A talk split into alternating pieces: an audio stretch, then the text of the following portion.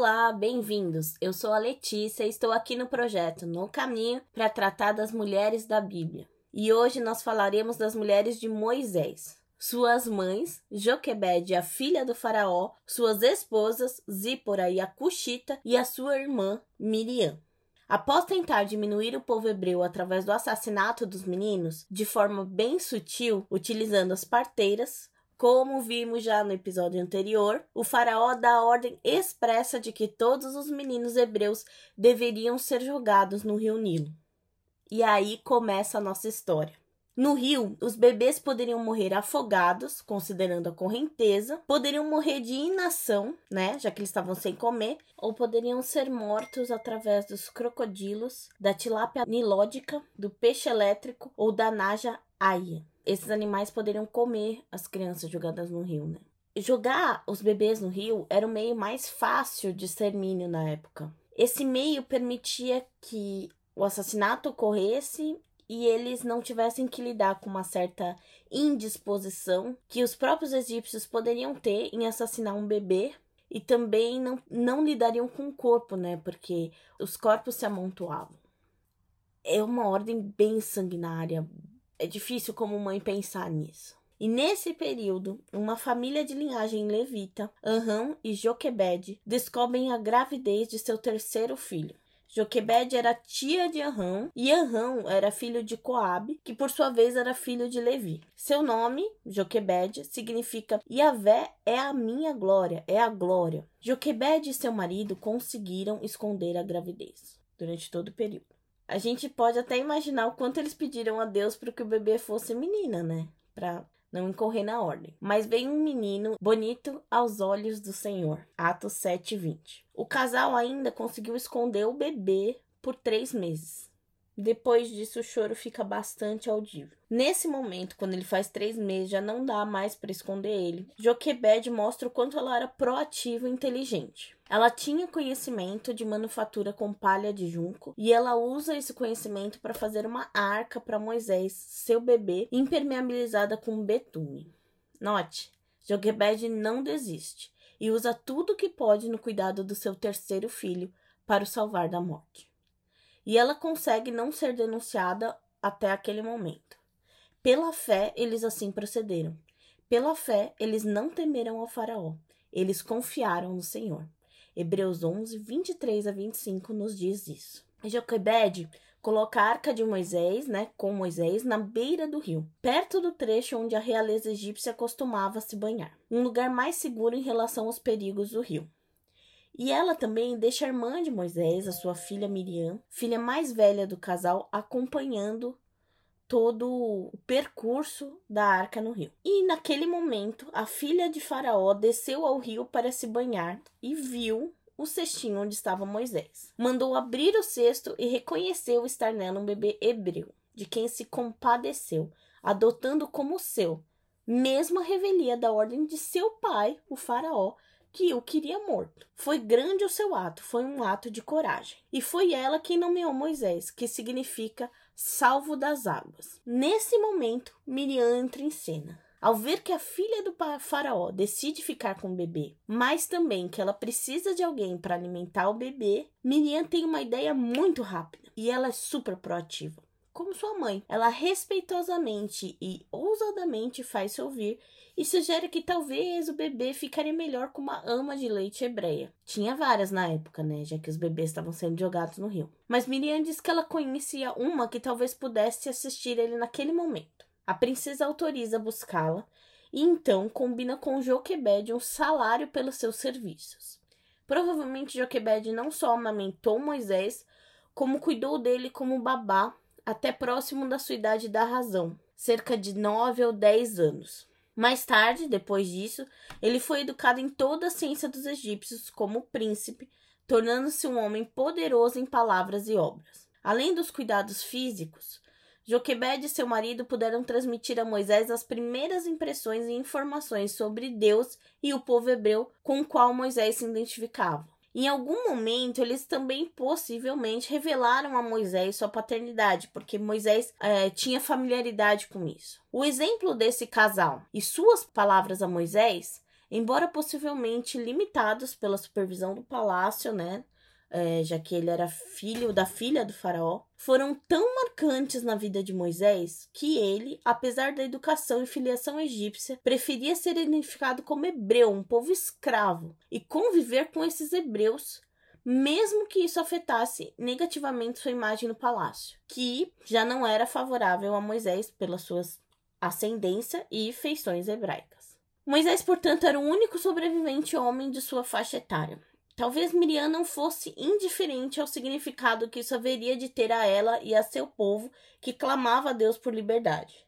Mas Miriam teve de esperar um bom bocado para ver isso. Moisés retornou ao convívio dela e dos hebreus apenas aos 80 anos. Enquanto isso, Miriam se casou com Ur, descendente de Judá, e teve filhos. Inclusive, um de seus netos, Bezalel, foi dado construir o tabernáculo do Senhor. Mas aí eu já estou indo muito longe no tempo. E eu quero voltar agora lá para trás. Aos 40 anos de Moisés, quando ele estava ainda no Egito. Voltando um pouco à história. Nesse momento, Moisés, já formado, já príncipe egípcio reconhecido como tal, mata um egípcio que castigava um hebreu. Ao ser descoberto e confrontado por outros hebreus sobre o que havia feito, ele foge para a terra de Midian, com o receio da punição que receberia de um lar que não lhe era favorável, como nós já dissemos. Em Midian, ele foi identificado como egípcio, e diante de sua coragem em resgatar mulheres de pastores e lhes dar água, Reuel também conhecido na Bíblia como Jessé, pai delas, sacerdote, recebe Moisés em sua casa e lhe dá sua filha Zípora em casamento. Havia naquele egípcio conhecimento e valorização de suas raízes hebraicas, do deus de Reuel, mas lhe faltava um profundo conhecimento e um pouco de comprometimento. Deus o moldou nesse período. Ele foi de príncipe egípcio a um desconhecido pastor de ovelhas em Midian. Em fé, Reuel lhe deu Zipra, e ela concebeu Gerson, que significa peregrino em terra estranha. Passado um tempo, o faraó morreu, e Deus ouviu o clamor do povo e falou com Moisés, revelando-se a ele e comissionando para libertar o povo hebreu.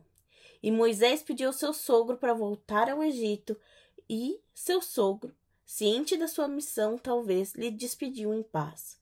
Moisés tomou sua mulher e seus filhos e foi ao Egito. E Zípora foi com seu marido. Em fé, Zípora conhecia Deus. E esse Deus que ela conhecia vem ao encontro deles numa estalagem, ameaçando Moisés de morte. Zípora prontamente entendeu do que se tratava. Era uma advertência divina para que os filhos deles fossem circuncidados, cumprindo assim o sinal da aliança de Deus. Zípora, diferente de Moisés, foi criada e educada integralmente por um sacerdote do Senhor e conhecia os preceitos de Deus. Escutou, entendeu e prontamente cumpriu a vontade manifesta do Senhor. Moisés não foi integralmente educado nesse contexto, e por isso talvez equivocadamente dispensou a circuncidão em seus filhos. Foi negligente e descuidado com esse aspecto espiritual deles. Aliás, ele não priorizou a circuncisão mesmo após seu encontro com Deus e mesmo após ter ciência da sua missão.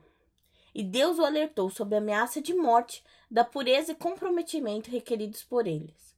E mais do que isso, Deus ensinou Moisés a começar sua missão pelos seus, pelos seus familiares. Zípora tomou a iniciativa para sanar o problema e salvar Moisés.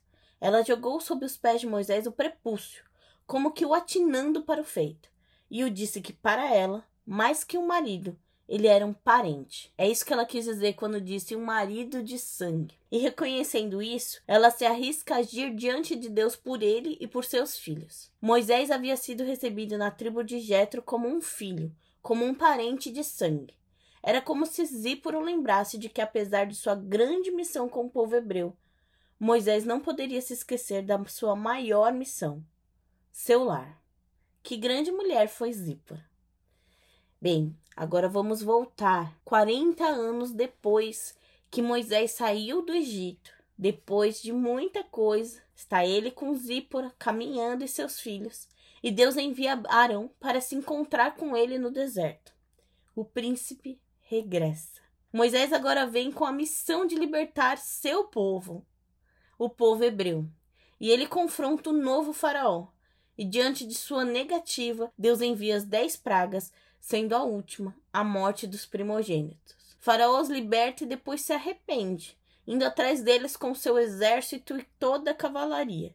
E quando parecia o povo hebreu estarem encurralados num penhasco, guiados pela representação do Senhor, como nuvem de dia e fogo à noite, o Senhor abre o mar vermelho e o povo caminha a pé para o outro lado. E em seguida, o Senhor fecha esse mesmo mar, fazendo com que os egípcios que transpassaram a linha pereçam. Em paz, do outro lado, na terra seca, Moisés louva o Senhor. E no meio desse momento de adoração, Miriam, caracterizada como profetisa, aparece para liderar as mulheres em adoração e dança, centrando sua simples canção no Senhor exaltado, adorando de coração. Ela é reconhecida pelas outras mulheres como líder. Ela é reconhecida pela Bíblia como profeta, alguém a quem Deus se revela. Ela é a primeira de quatro mulheres da Bíblia a ter o privilégio de ser chamada de profeta. Além dela, temos Débora, Hilda e a esposa de Isaías. A menção a ela em Êxodo 15 e em Miqueias 6:4 mostra seu papel estratégico na redenção do povo. Ela foi enviada ao povo. E a história continua. Apenas dois meses depois desse feito grandioso, o povo adentra o deserto e é atacado pelos Amalequitas. Esse episódio nos mostra o papel relevante que o marido de Miriam, Ur, teve na vitória importante de Israel contra esse povo. Isso revela que ela casou muito bem no Senhor e que ela e o marido suportavam Moisés e o povo. Mas a história continua. E após muitos anos de peregrinação do deserto, já cientes de que eles e sua geração não adentrariam na terra prometida, Miriam se rebela contra Moisés, desafiando sua autoridade por causa de sua nova esposa e de seu casamento interracial. Moisés, viúvo, se casou novamente com uma cuxita, uma negra, pois Cuxa era uma área próxima à Etiópia. A esposa cuxita pode ter ingressado no povo como serva, escravo. Aí ela seria a serva dos servos. Mas, possivelmente, ela era uma antiga sérvia dos egípcios ou uma estrangeira que agora conversa escolheu seguir esse Deus, esse povo que agora era seu. Aos hebreus era proibido se casar, se envolver com estrangeiros. Mas é preciso entender isso. Esse estrangeiro que a Bíblia diz é porque naquela época a religião estava intimamente ligada com a sua terra natal. Então haviam deuses. O Deus hebreu, ele inova ao se proclamar o único Deus. Haviam deuses, esses deuses eram das regiões. Quando o estrangeiro ingressava em Israel e se mantinha caracterizado como estrangeiro, se definia do povo com, ao qual ele veio, inclusive a parte da religião, é, era proibido o casamento com ele. No entanto, quando o estrangeiro ingressava, ele passava a ser judeu, circuncisado e tudo mais, ele se identificava com Israel e com a religião de Israel. E aí o casamento com ele era permitido, como nós vamos ver logo em seguida com Raabe. Importante falar também que, mesmo os estrangeiros não convertidos, a Bíblia espécie em ordenar que eles seriam bem tratados pelo povo, sem distinção quanto à justiça. Ou seja, não era lícito que se casasse com eles por causa da religião, mas eles não poderiam ser maltratados também. No entanto, poderia acontecer que alguma pessoa não entendesse direito o propósito de Deus à sua conveniência, como existe até hoje isso, não é mesmo? Então as pessoas poderiam tratar mal os estrangeiros em geral, o que era contra a vontade expressa do Senhor. Isso não é implícito, isso é expresso.